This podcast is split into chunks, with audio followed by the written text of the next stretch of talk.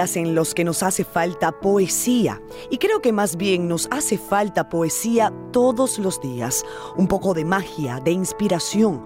Por eso el invitado de esta noche nos roba una hora de ese desconcierto típico de las semanas, un poco de estrés y de estridencia, para hurgar en lo profundo de la letra y en la paz de un hombre bueno y talentoso.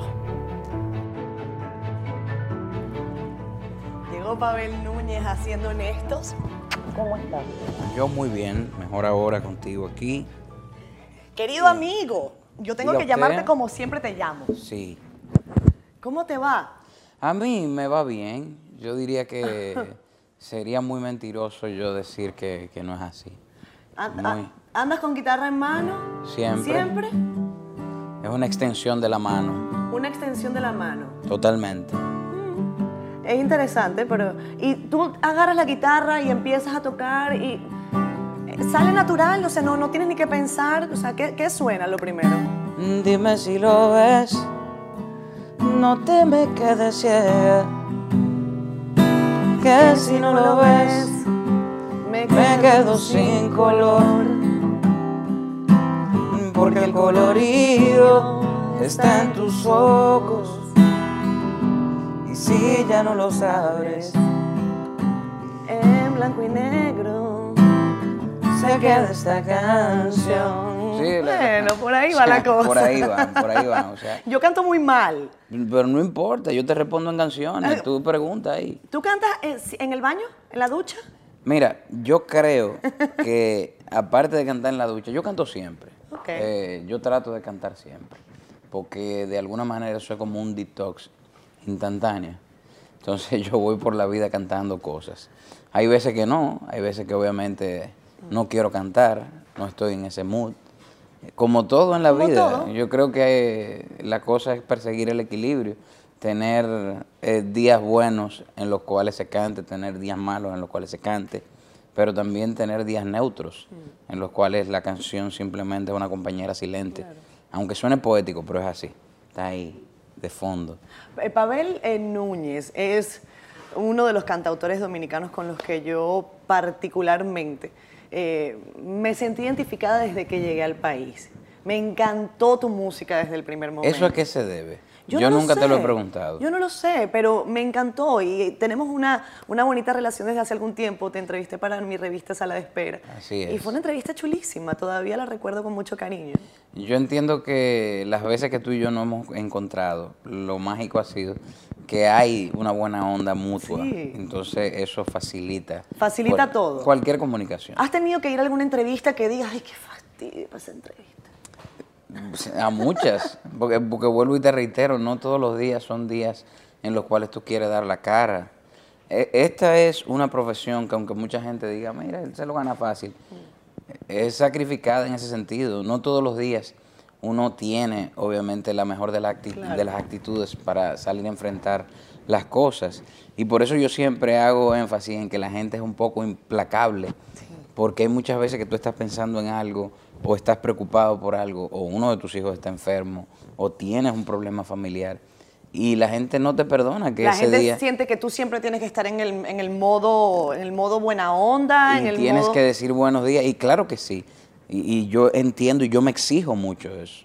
No importa el problema que yo tenga, yo tengo que salir a la calle con una buena actitud y dar una sonrisa, pero hay días que se hace difícil, que no, que no es tan, como te digo, tan sostenible en el tiempo el tener la buena actitud. Tienes 38, Mm, Ya 39. 39 ya, Sí. y 18 de carrera. Y 18 de carrera. ¿Estás cansado? No, para nada. Yo estoy en el, En en, el- en pleno. el momento ahora. Yo estoy adolescente. ¿Cómo es eso? Sí, la adolescencia se puede extender. O sea, yo, tú, puedes, tú puedes extender tu adolescencia hasta donde tú quieras. Tú tenías un invitado aquí que yo vi la entrevista, que es un adolescente eterno, que se llama Freddy Ginebra. Es verdad. Yo acabo de hacer un concierto con él, el que salí cansado fui yo. ¿Entiendes? O sea que yo entiendo que, que la gente puede extender su juventud de acuerdo a la actitud de vida que asuma. Freddy Ginebra, eh, por lo general, acuesta a todos los que están con él. Bueno, Eh, pues, yo- ponte yo cómodo. O sea, ahí tenemos para que coloques la guitarra si no la quieres tener allí. o- o no, está súper cómodo. Yo estoy súper cómodo. O sea, lo que pasa es que yo me voy torciendo según la No, guitarra me pide. Yo, mira, estas butacas hoy nos permiten que nos sintamos como más cómodos, como más relajados. Tú sabes lo que me pasa a mí con la guitarra, que la guitarra es la que eh, dicta de la manera que yo me voy a sentar, me voy a poner frente a la Sí. gente. Y yo me veo moviendo y la gente cree que yo estoy incómodo, pero no. No. Quien se incomode es ella. yo, yo me voy adecuando a la forma. Pavel, después de tantos años de carrera, eh, cualquier- tienes muchos premios eh, que te han dado eh, un nombre a nivel internacional. Eso es algo que, que entiendo que es producto de tu trabajo, eh, de muchos años sí. de esfuerzo. Eh, pero ¿qué te falta por hacer? Pues muchas cosas. Yo, yo diría que ahora se acaba de abrir un, un nuevo capítulo. Eh, de repente mi próxima entrevista contigo es yo siendo manager. Ajá. ¿De tu Porque mi- hijo? sí, porque mi hijo canta, toca, ha decidido ser colega mía. Yo me senté con él, le dije, ¿tú estás seguro de lo que tú vas a asumir? Y me contestó con mucha ¿Cómo pasión. fue esa conversación? ¿Cu- ¿Cómo fue el, el día que tu hijo te dijo, eh, Ariel te dijo, mira, papá, quiero hacer esto? ¿Cómo fue? Bueno, la conversación fue un tanto gratificante porque yo realmente vi en sus ojos y vi en su actitud pasión real. Pero lo concienticé de que esto no era un juego y de que esto no era tan bonito como las canciones que él está haciendo ahora. Eh, acaba de lanzar una canción hace un par de días y semanas, puede ser una semana y algo. y, ha, y ha tenido muy buena aceptación en las redes. Eh, obviamente yo le dije, eso no se limita a una buena aceptación en las redes. Eso no se limita a tú sentarte a tocar y a compartir música conmigo. Eh, es todo un engranaje. Eh, ahora tenemos que hacer convergencia entre muchas La cosas. música, al parecer, es lo fácil. Eh, En la in- o sea, hacer, la eh, creación es lo fácil. no, no tanto tan, tan fácil, sino mágico. Es lo mágico de todo el trabajo, pero la disciplina mm, eh, muchas veces a, a muchas personas, a muchas personalidades no le parece agradable. Eh, el tener que entregar cosas, o sea, el tener que donar tu tiempo a muchas cosas que eh, de repente te quitan eh, un hobby que tú tenías o te quitan la atención de una cosa un poco más divertida, pues obviamente es un costo. Eh, en el caso de Ariel, que tiene 15 años, a él obviamente hay algunas cositas que se le van a ir dificultando porque él va a tener actividades Claro. que no son propias de su edad. Y yo entiendo que si eso se lleva con la información correcta y con la formación correcta, pues entonces no, no van a haber daños a terceros. Y Abril, Abril es un personaje maravilloso de 7 años para 42, que yo diría que domina el espacio donde ella llega porque es una niña muy eh, radiante.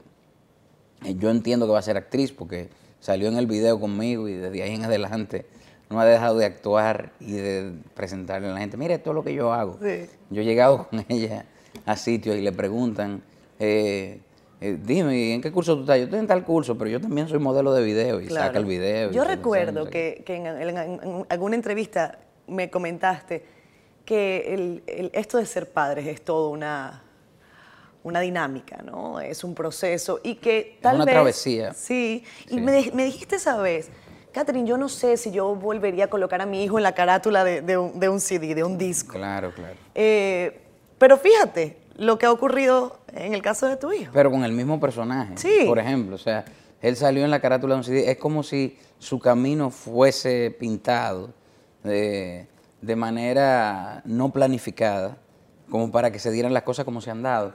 En el caso de mi hija, vuelvo y te reitero, yo la expuse en un video, pero hasta los seis años nadie eh, sabía a ciencia cierta o qué hacía Claro. o a qué se dedicaba esa en tu caso o no sea. fue tan natural.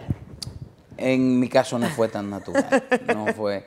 Yo entiendo que fue bastante luchado y, y bastante. Fue una necesidad de expresión. Fue bastante gratificante encontrarme con el oficio por el camino. ¿Cómo es tu familia, eh, Pavel, tu casa, tu mamá, tu papá? Eh, cuando, cuando empezaste a hacer esto, No, no, ¿Cómo mi- fue? no, no, no era que estaban muy... No estaban muy Muy contentos. de acuerdo. Mi papá no estaba tan de acuerdo. O a lo mejor él no sabía que, que yo tenía una pasión real o no tenía los medios que yo tengo para detectar en Ariel una pasión real. Y le tomó tiempo, obviamente ya después que yo empiezo en casa de teatro, él un día fue como de incógnito ahí, se puso en la segunda planta. ¿Tú no lo viste? te, te no, lo dijeron. No lo vi, eh, lo vi al final. Menos mal que no hablaste mal de él ese día. No, no, no, pero... Entonces, no, pero para nada, tengo una excelente relación. Te digo porque a veces los cantautores cuando están en tarima se sueltan y entonces Ah, no, empiezan claro. a hablar eh, mal, del, mal del papá, mal de la suegra. Sí, sí, sí, no, pero no pasó. Fue todo mágico, al contrario. Fue una noche en la cual yo hablé de la familia porque estaba estrenando yo, de hecho, una canción que hice basada en un cuento de, de René del Risco Bermúdez, que es mi tío, un tío al cual no tuve la fortuna de conocer eh, físicamente, Sí. pero que sí por mi familia y por todo lo ¿Cuál que es dejó. esa canción, para ver? Ahora que vuelvo botón, seguro podré explicarte. Porque un día me fui del barrio, porque somos tan lejanos, porque nunca regresé. Ahora que vuelvo botón, te contaré de mis viajes de las tardes por París, de las noches por Italia, extrañando a Macorís.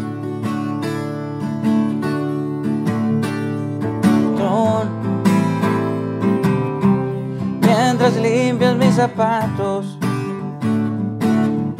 yo te cuento, te relato de escapadas escondidas de los Boy Scouts, en fin, de cuando éramos iguales. Qué linda. Tú sabes que esta guitarra yo se la cogí a un vecino tuyo aquí. Ajá. Y le voy a regalar un juego de cuerda. porque- Pero se, se ¿Qué toca. es lo que se toca. tiene? Se toca, se toca. Está bien, está bien. Pero, pero imagínate si estuviese bien.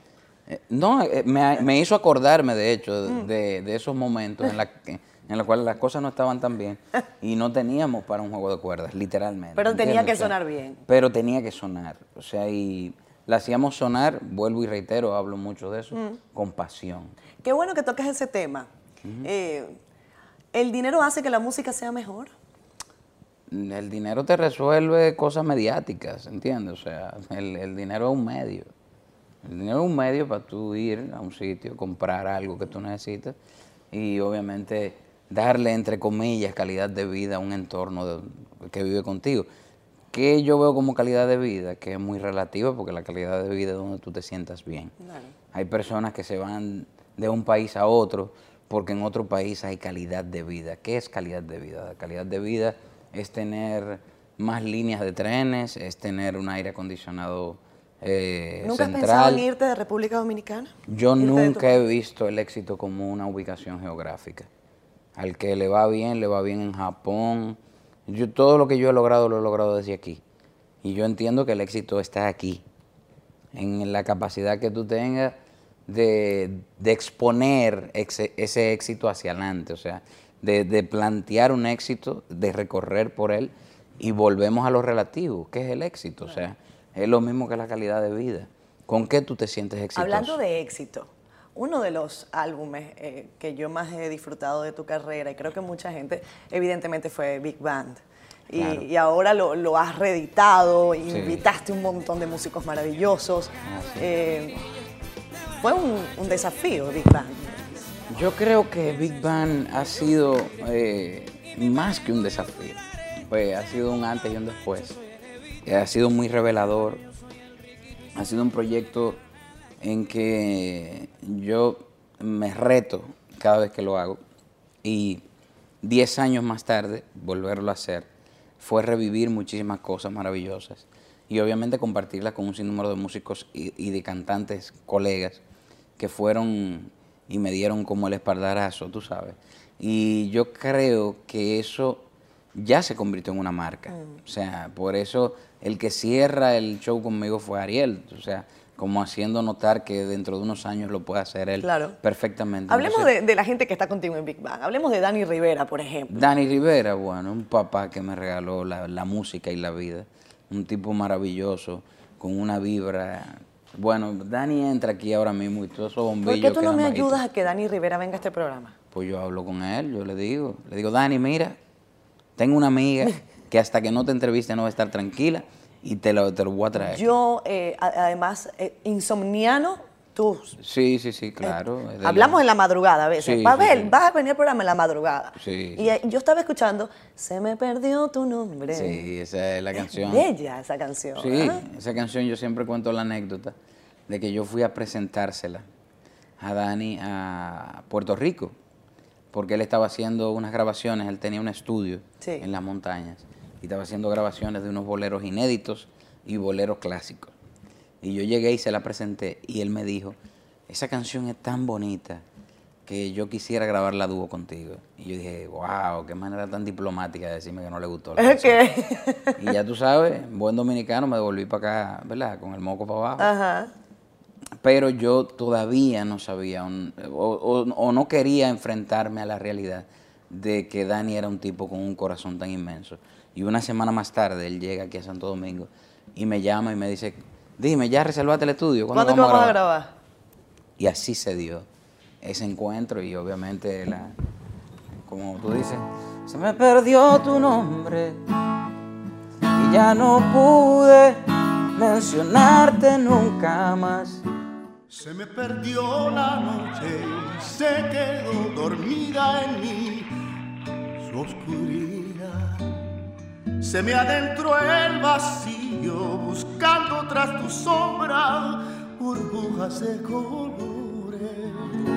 Se me atrasó la angustia y no pude sufrirte cuando se ameritaba. Se me escapó la lluvia y me dejó encharcado de recuerdos de dolor. Si esa misma lluvia te mojó, quizás recuerdas o recuerdas que hubo un loco que de ti se enamoró, que flotando en tu mirada se perdió, que la costa de tu boca recorrió a cada minuto buscando pescar un beso. Y por ahí se va. Wow.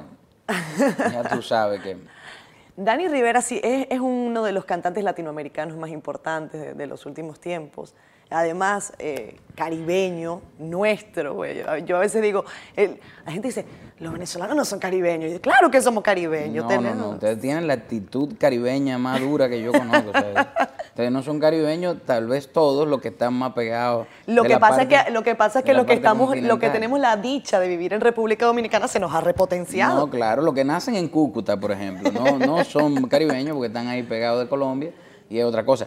Pero los que están ya más para la costa, obviamente sí, son caribeños y, y ustedes asumen, yo Sí. diría, que es una forma de vivir muy caribeña. Pavel, tú eres honesto. Yo, honesto, ¿Tú te sientes honesto? la definición de honesto yo quisiera que alguien me la dé. Yo creo que hay muchas personas abanderándose de la honestidad. Como honestidad, como honesto, Y sí. yo entiendo que en determinado momento cada quien puede fallar en cuanto a la honestidad, porque la honestidad es algo, mira, yo te puedo decir, eh, algo que la gente ve o, o habla sobre ello como si fuese un hecho. Mira, se volvió famoso y se volvió arrogante. Eso no es así. El que, el que fue arrogante o el que es arrogante fue arrogante siempre. Claro. Lo que pasa es que como no era famoso, su arrogancia no era popular. La gente no la conocía. Eso mismo pasa con la honestidad. O sea, la honestidad es algo que la gente te otorga. Sin embargo, no necesariamente tiene que ser una prenda que te acompañe. Hay muchas personas que se promocionan como honestas y no lo son. Por eso es que este programa, eh, hay gente que me dice, Catherine, pero ¿cómo tú logras que la gente sea honesta? No, no. yo no puedo saber si alguien me está mintiendo o no. Yo- Hay cosas que te, que te dicen porque uno los conoce, porque uno ha investigado. Pero yo no puedo decirle a alguien, tú me estás diciendo mentira. Pero la gente en su casa puede tener una evaluación de qué tan honesto consideran que Ahora, eres. yo sí te puedo decir algo. A lo mejor yo no soy honesto, pero yo sí soy real. Yo sí soy una persona con defectos. Y soy una persona que aprendió a vivir con los defectos de los demás. A veces pesan, a veces tú no quieres vivir con ellos, ni con los tuyos ni con los demás. Pero son. Sí. Entonces, la honestidad, yo he vivido mi vida de una manera honesta. Pero eso me hace honesto. Bueno, eso, es igual, eso es igual que el íntegro. Tú eres 100% íntegra. Eso es un, En- hay un en- debate ahí también todo- hasta filosófico, cargado también con ética. Sí, no, no, en todos los departamentos de tu vida. Tú eres, tú eres íntegro. Tú- ¿Qué es integridad? En esta habitación, ¿qué podemos buscar que sea íntegro? Mm. Las luces se apagan y dejan de iluminar de manera íntegra. Claro. Entonces la gente también. ¿Sientes que hay alguien que te haya sido, como dices tú, que me hayan fallado? ¿Quién te ha fallado últimamente? Muchísima gente. Muchísima gente. De Mientras hecho, más pasan los años, parece que uno se queda con menos gente alrededor, De- ¿o no? Sí, totalmente. De hecho, eh, yo entiendo que el- la media, obviamente, es fallar. O sea, eso es lo que eh, define al ser humano, que es una persona con dificultades y que, y que no expresa a veces de manera correcta lo que quiere expresar y obviamente eso lo lleva a tener un cúmulo de cosas que luego lo llevan a un fallo y así sucesivamente. Pero mucha gente me ha fallado. Te digo Igual... dijiste hace poco, me rompieron el corazón. eh, Tengo el corazón roto. Eso salió. Eso salió hace algún eh, tiempo. Eso salió en una entrevista en la cual yo nunca dije eso. No lo dijiste. No, hablando de honestidad. por ¿Cómo ejemplo. va a ser? Yo lo enfoqué desde otra perspectiva. Pero el título lo dice así, ¿eh? No, claro. Eh, Qué había- bueno que te lo pregunté para que tengas que- entonces chance de decir que no fue así. Había que vender los periódicos. Ah, A mí me preguntaron, ¿te rompieron el corazón? Y yo dije, sí, así se llama. Bueno, pues sí. Y de ahí sacaron un titular que dice, Pavel dice que le rompieron el corazón. No, tú me preguntaste si me rompieron o el sea, la prensa te maltrató. No me maltrató. Yo no soy un maltratado ni soy una víctima. Bueno, pero hay, Eh, hay, hay cosas que no son Eh, co- como, bueno, tienen que ser, ese eh, no es la labor. ese- en, ese, en ese momento ella jugó a su favor. ¿Entiendes? O sea, es una forma que tienen los individuos de jugar a su favor. Por eso te digo, la honestidad que es, la integridad que es. Estamos siendo íntegros nosotros en nuestros oficios.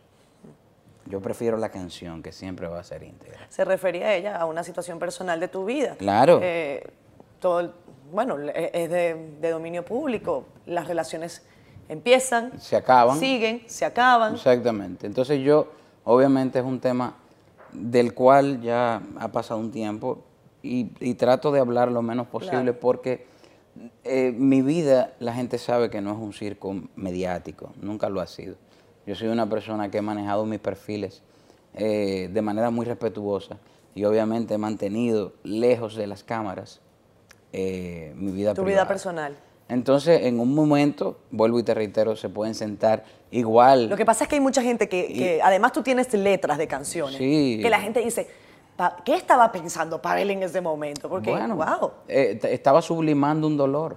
Para eso sirven, sirven las canciones, para sublimar dolores y para que le sirvan a otras personas, para que otras personas que están en una situación X, pues drenen su dolor o se sientan alegres cuando escuchan ¿Cuál es la canción que tú dices, esa canción cuando la gente la escucha, todo el mundo llora?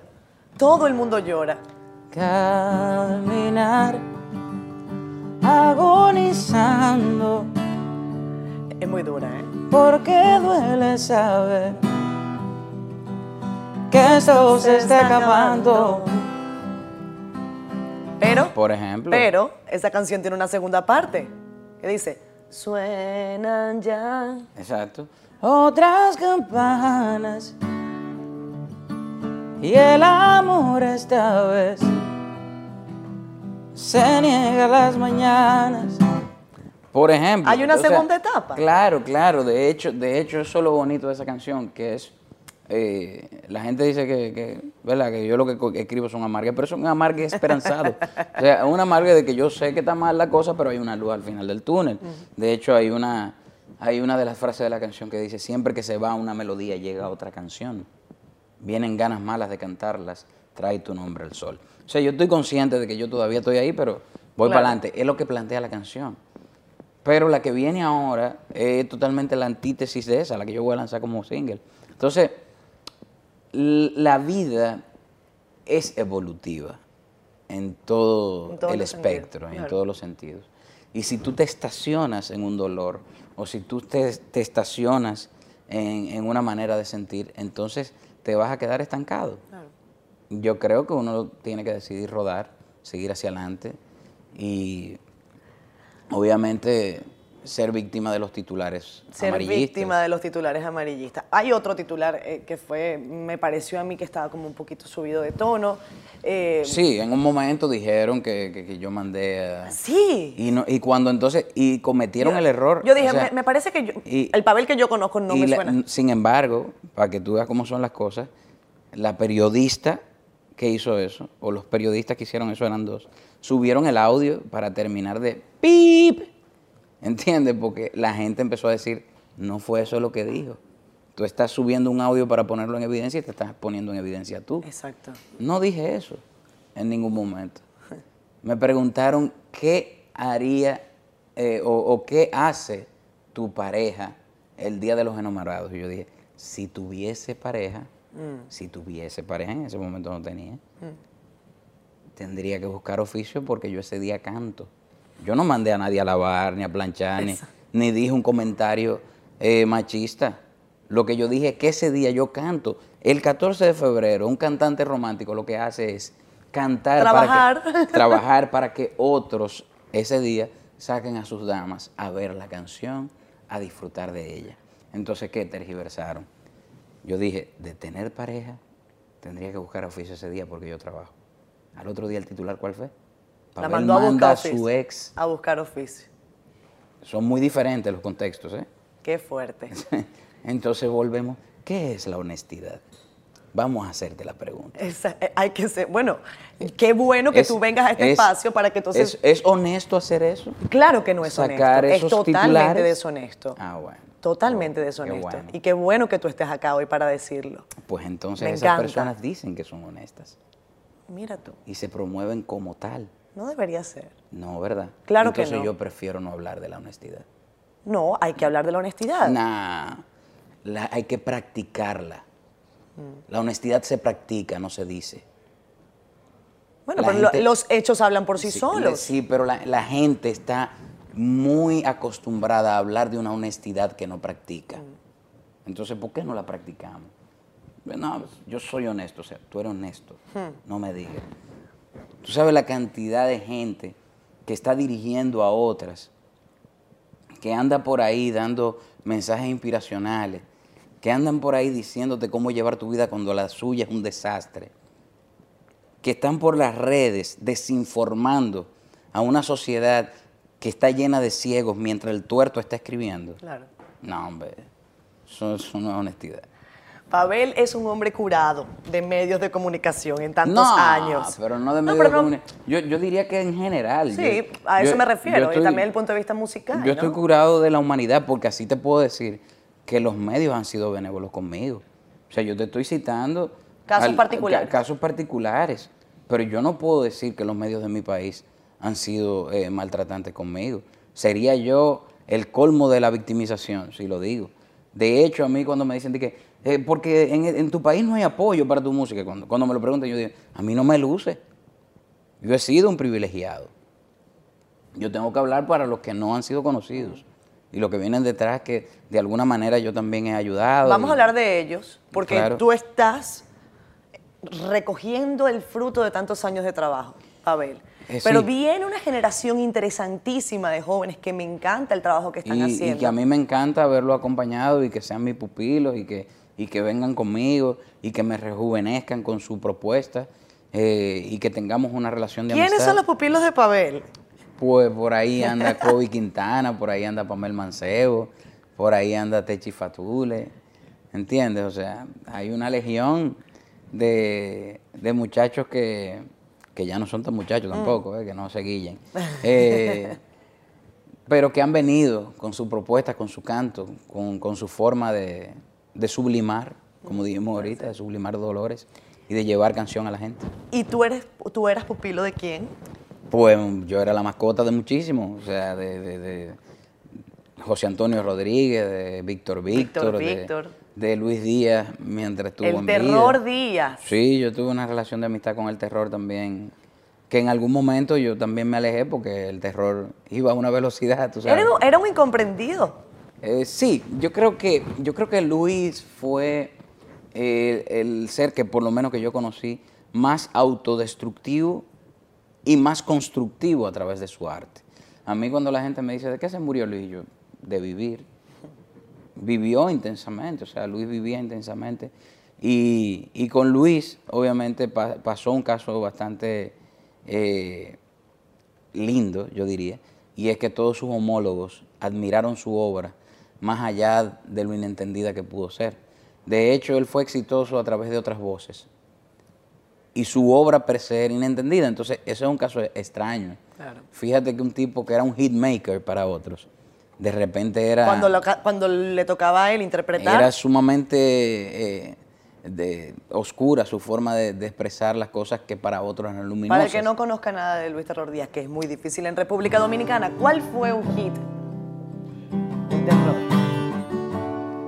And I'm free.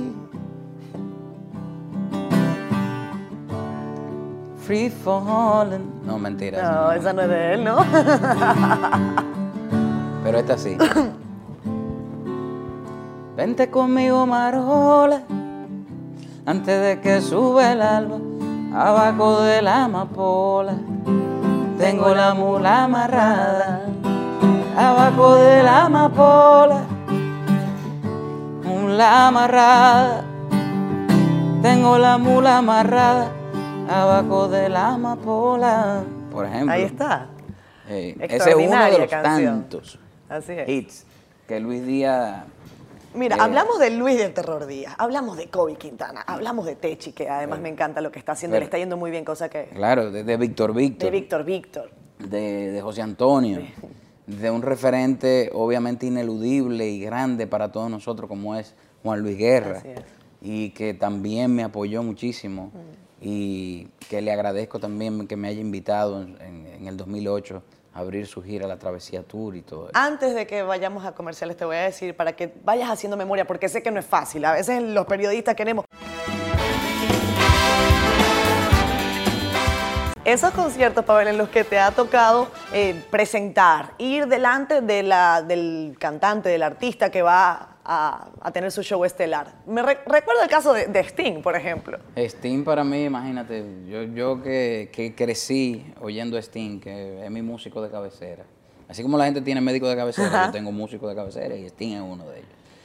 Y yo iba con mi inglés, la primera vez que le abrí, le he abierto dos veces. Ajá. Eh, yo iba con mi inglés practicado, tú sabes. eh, It's an honor eh, being here in front of you. Muchacha, cuando me vi con el pana, No te salió nada. no hubo forma. Ni una palabra. No, hola, ¿cómo tú estás? Vamos a tirar una foto. y, y- y iba rápido él para el soundcheck y no pudimos tirar la foto ni siquiera. Pero ¿La segunda vez sí? La segunda vez Ah, sí. bueno. La segunda vez ya, Ya. le- ya fui con mi inglés todavía más practicado. Estaba sí te salió? Más centrado, me salió. Y él, para que tú veas, yo que estaba desesperado por hablar mi inglés, me habló en español. Entonces, ahí yo dije, ok, mira cómo son las cosas. Él habla español Ok. y me llevé esa gran sorpresa, aparte de la sorpresa de un caballero real. Las dos veces que yo abrí conciertos de él, se quedaba en el pie de la tarima, observaba lo que estábamos haciendo, lo escuchaba. Y cuando tú sales del escenario, las dos veces me pasó que él reverenciaba a los músicos. Ah, y eso, Eso es muy bonito. no, eso es grandeza. Eso es grandeza. Hablando, tú tienes unos músicos amigos con los que has estado trabajando desde hace mucho tiempo. Claro, claro. David Vázquez, Luis Payán, Rafa Payán, eh, Guy Frometa, Félix Antuna, el abuelo. Son familia ya. Ya son como tus hermanos. Sí, yo creo que eso es lo que ha denotado que hay una estabilidad familiar, porque esa es mi familia. O sea, no hemos, no hemos tenido que hacer terapia de grupo. Cuando tenemos nuestra diferencia nos juntamos entre todos y lo resolvemos. O sea, somos muchachos saludables. Y cuando tienes que ir, por ejemplo, a algún evento, porque sabemos que sí, los conciertos de Pavel se llenan, Y es verdad, y eso es algo que hay que agradecer. Pero, por ejemplo, imagino que has tenido que tocar en algún evento privado, por ejemplo, alguna boda. ¿Te, ¿te ha ocurrido? Claro, bodas. eh, me pasa mucho. Pero te- aunque- la pregunta no es esa. La, pre- No, la no, pregunta pero, es... Pero, pero, pero, pero aporto que aunque yo haga canciones de divorcio, a mí todavía me siguen llamando para boda. Qué bien. La pregunta es si tú has estado en alguna boda en la que tú sepas que los novios no se quieren. Bueno, llegar sabiéndolo no, pero llegar y darme cuenta de que no hay nada, sí, Sí. sí me ha pasado. O sea, tú tienes esa capacidad. Yo tengo esa capacidad. ¿Cómo te das cuenta de eso? A ver, por ejemplo, ¿qué es un indicativo? Yo veo al varón y me doy cuenta si él es que está más aficiado o no. Igual veo a la hembra y me doy cuenta. Me doy cuenta, tengo ese sensor. Y por lo regular, sí. Y después se divorcian, igual es Yo no me canción. entero a veces cuando se divorcian, pero me he enterado de unos cuantos que sí. Mira, fulano explotó. Yo, eso yo lo vi la noche de la boda. Eso está bueno, eso está bueno, sobre todo porque... Pero pasa, pasa, pa- como dice un anuncio por ahí, pasa en la vida, pasa en TNT. O sea, eh, no todos estamos destinados a, a encontrar la idílica media naranja.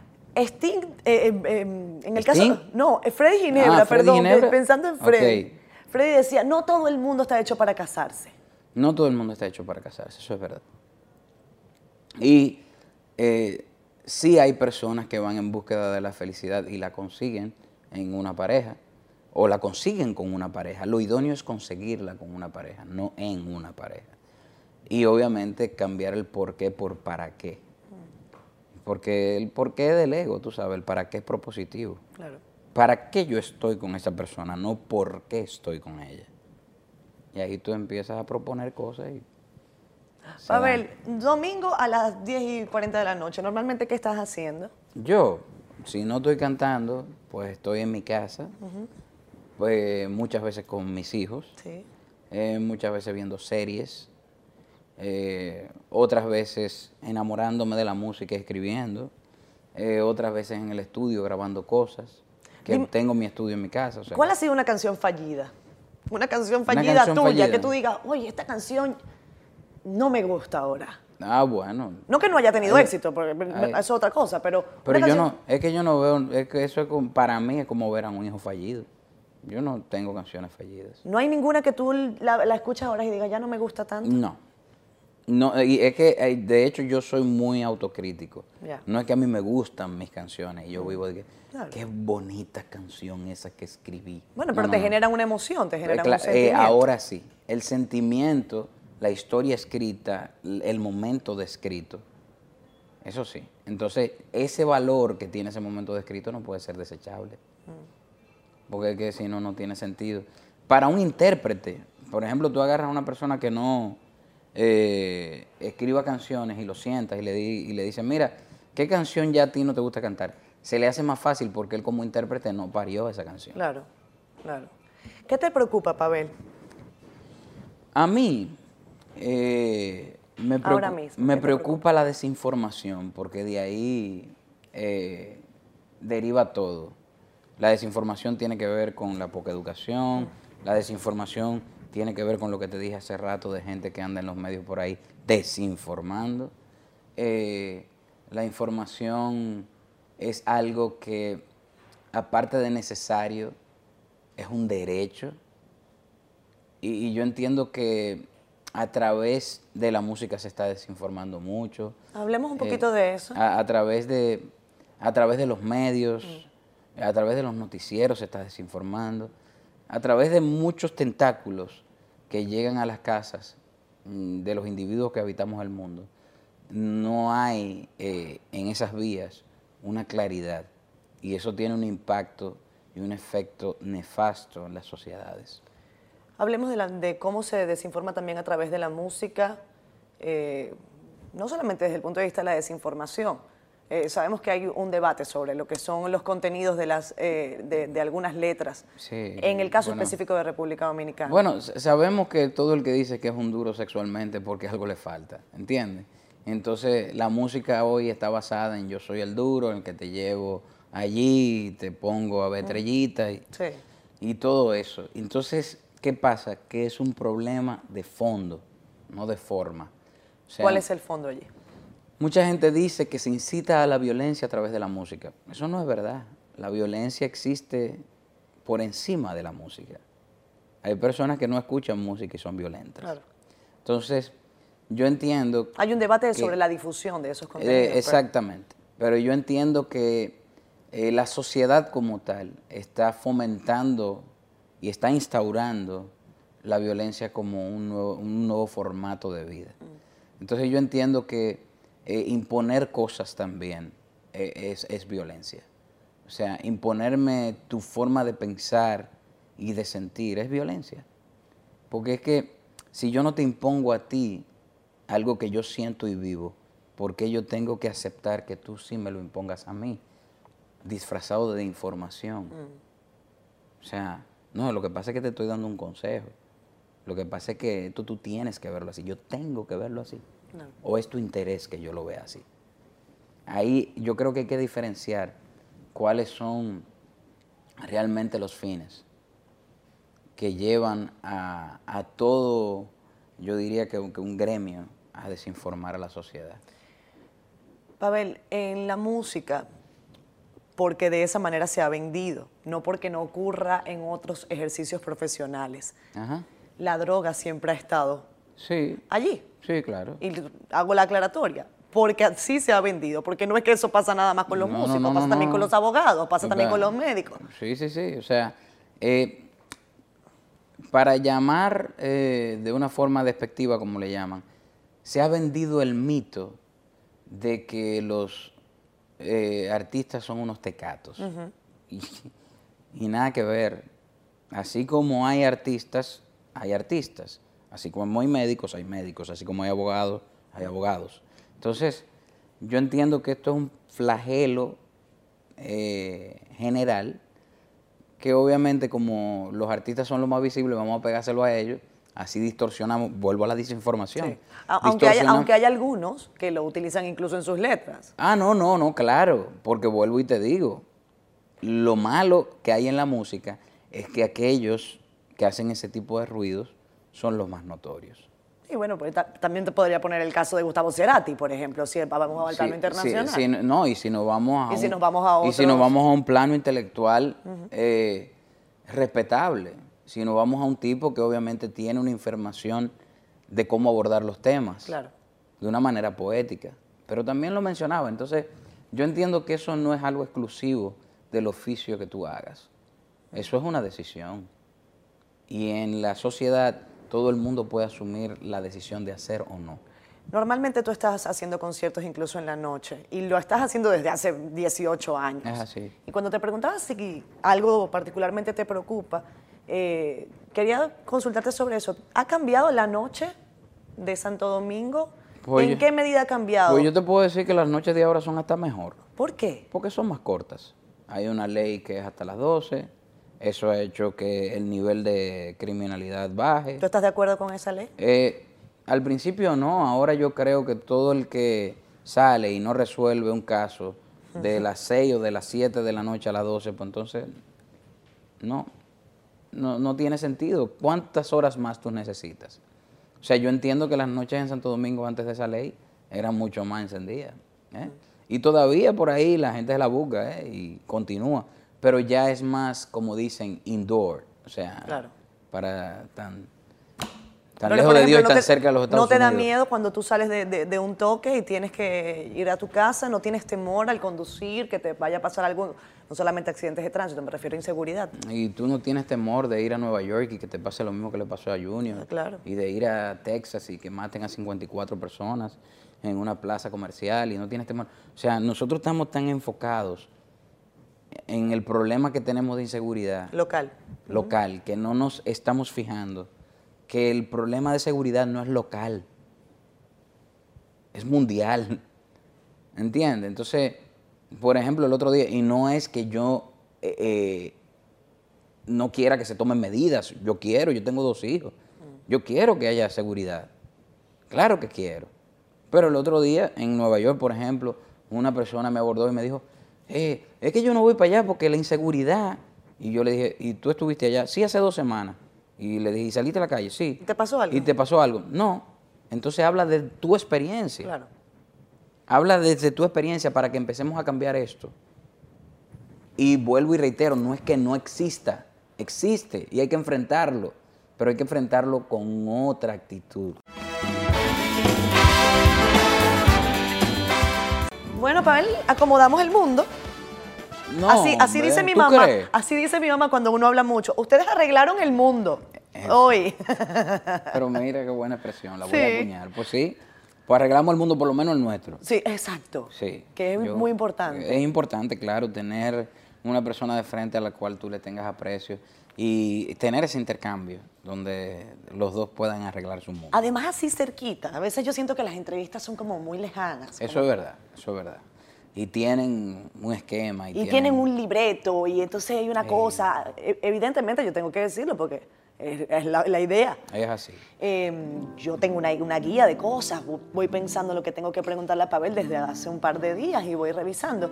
Y me decías eh, cómo se arreglan las cosas, cómo, cómo crees que ha cambiado tu música en algo las cosas, crees que ha tenido esa capacidad.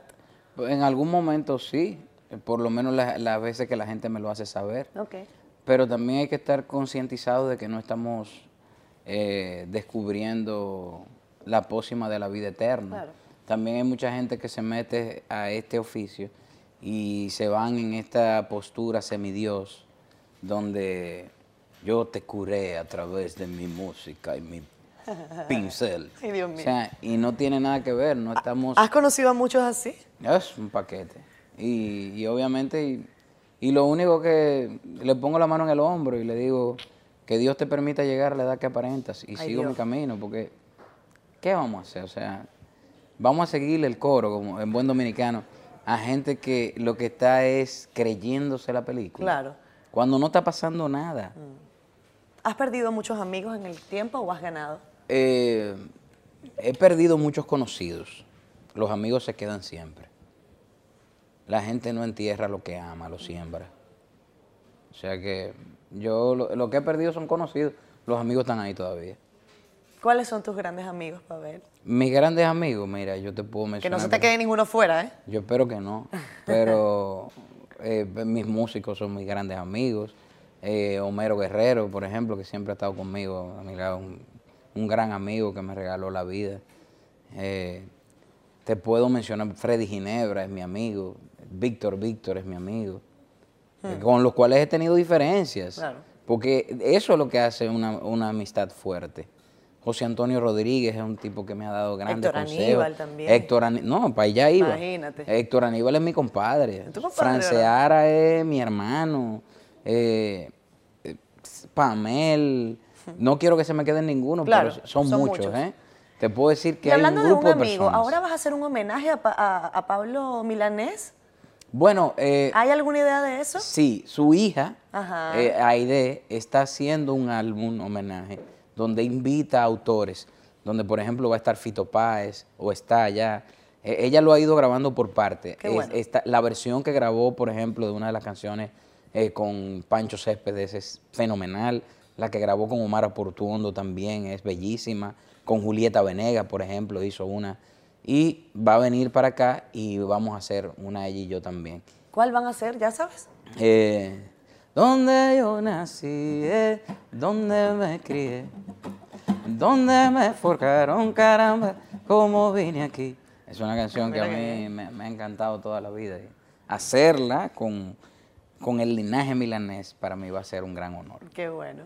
¿Sabes una cosa? Eh, Pavel, este programa, bueno, en general este canal está muy agradecido con la gente del Cibao, la gente de Santiago. No, eso es maravilloso. Increíble. Yo recibo tantísimos buenos comentarios del Cibao y me encanta. Fui a Santiago hace poco y fue, fue fenomenal, de verdad. de sí, verdad sí. que sí, tengo que decirlo. Sí, es que muy, Y muy hay una canción que a mí me encanta tuya y a mí me gustaría que con ella nos despidiéramos. Las luces de la ciudad, tu rostro el cielo, la mesa que me sirvió para escribirte todos estos versos. Santiago de frente y yo que te adoraba frente al monumento. que frente a ti me iluminaba y me dejaba sin aliento, sin mi pedacito de viento, me dejaba sin el habla con la cual te conquiste.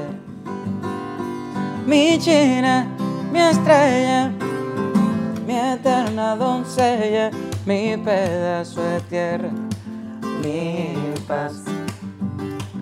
Mi azul, mi diamante, mi esperma flotante, mi lluvia de sexo, mi avar. La luz de mis ojos, sin duda mi antojo, mi paz, entera mi ilusión, Mi ilusión.